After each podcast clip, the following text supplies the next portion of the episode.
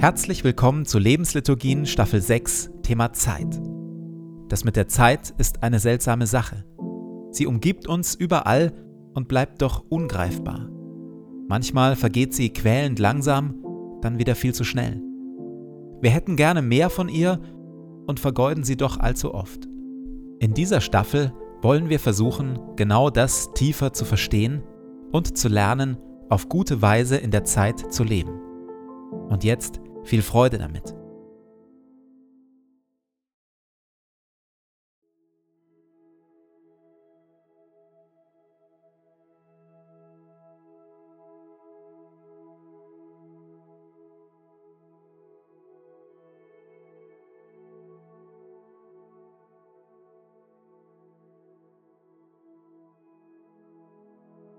Zu Beginn meines Betens lege ich zur Seite, was mich beschäftigt und lasse es ruhig werden in mir.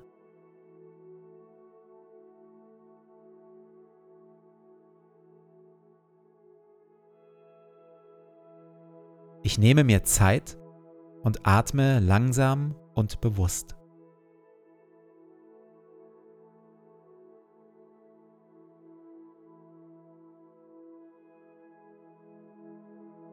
Herr über Zeit und Ewigkeit, du bist hier jetzt. Meine Zeit steht in deinen Händen.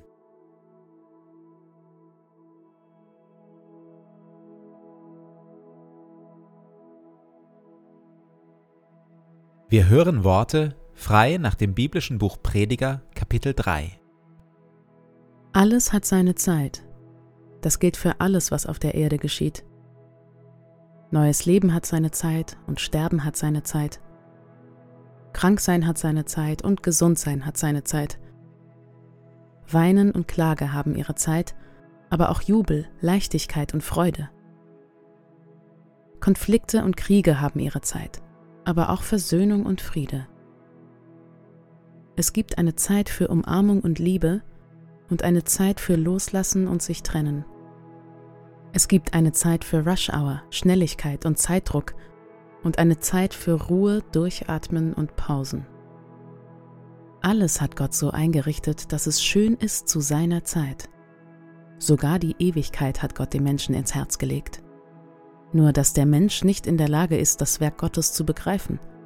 Er durchschaut weder, wo es beginnt, noch wo es endet.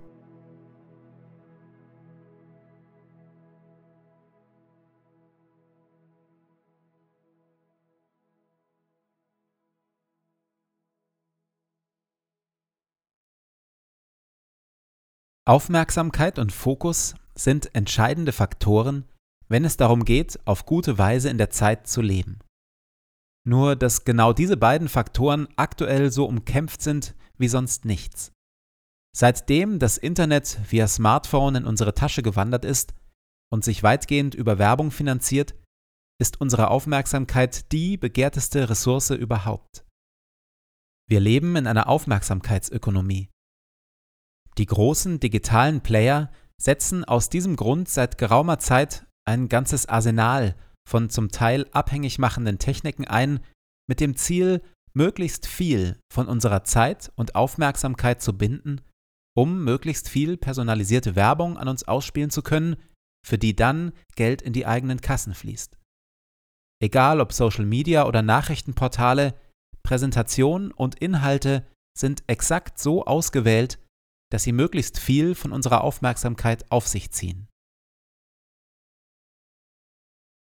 Wobei, nicht nur von außen stürmen beständig allerlei Ablenkungen auf uns ein und zerren an unserer Aufmerksamkeit, auch in uns drin gibt es eine seltsame Lust an Ablenkungen, eine seltsame Bereitschaft, den wirklich wichtigen Dingen immer wieder auszuweichen. Egal, ob das eine wichtige Aufgabe im Job ist oder regelmäßige sportliche Bewegung oder bewusste Zeit mit Gott oder das Telefonat mit einem guten Freund oder echte Qualitätszeit mit den eigenen Kindern. Stets sind wir nur allzu bereit, dem irgendeine unwichtige Kleinigkeit oder einen kurzen bis längeren Smartphone-Check vorzuziehen. Oft begleitet uns ein seltsames Unwohlsein, eine seltsame Unlust, wenn wir das tun oder tun sollten, was wir für wirklich wichtig und wertvoll halten. Stattdessen tun wir oft mit Vorliebe das, was wir eigentlich für unwichtig und überflüssig halten. Irgendetwas in uns will abgelenkt werden. Woher kommt das? In zwei kleinen Gleichnissen höre ich Jesus von dieser Wirklichkeit erzählen. In diesem Auszug aus dem ersten Gleichnis erzählt Jesus davon, wie ein Sämann recht achtlos seine Saat ausstreut und ein Teil der guten Saat unter Disteln und Dornen gerät. Hört zu, begann Jesus.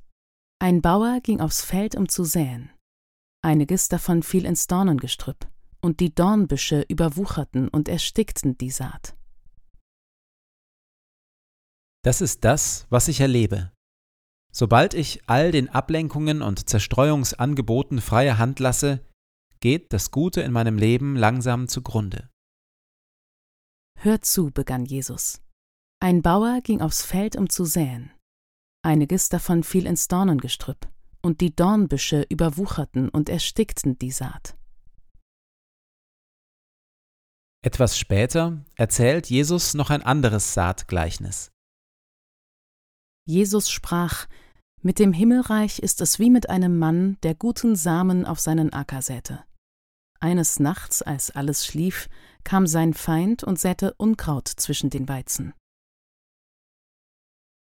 Irgendwie gibt es eine Kraft in mir drin und oder um mich herum, die das Unkraut lieber hat als gutes Wachstum und gute Frucht.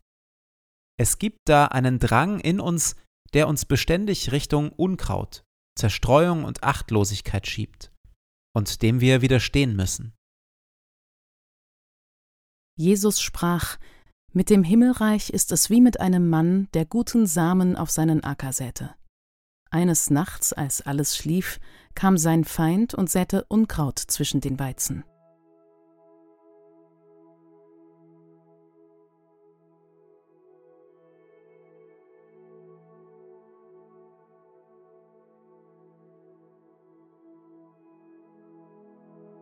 In der Stille sammle ich meine Widerstandskräfte und bitte Gott, meine Aufmerksamkeit heute auf das Gute zu lenken.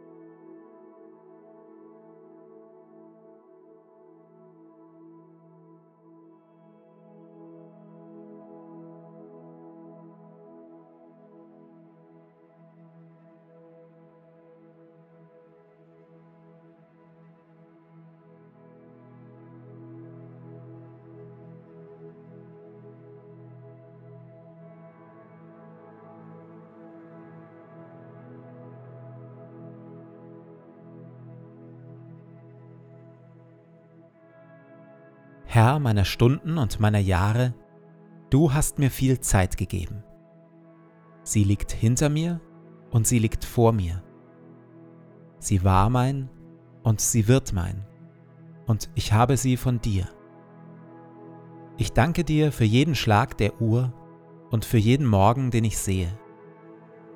Ich bitte dich nicht, mir mehr Zeit zu geben. Ich bitte dich aber um Weisheit und Willenskraft, dass ich meine Tage gut lebe.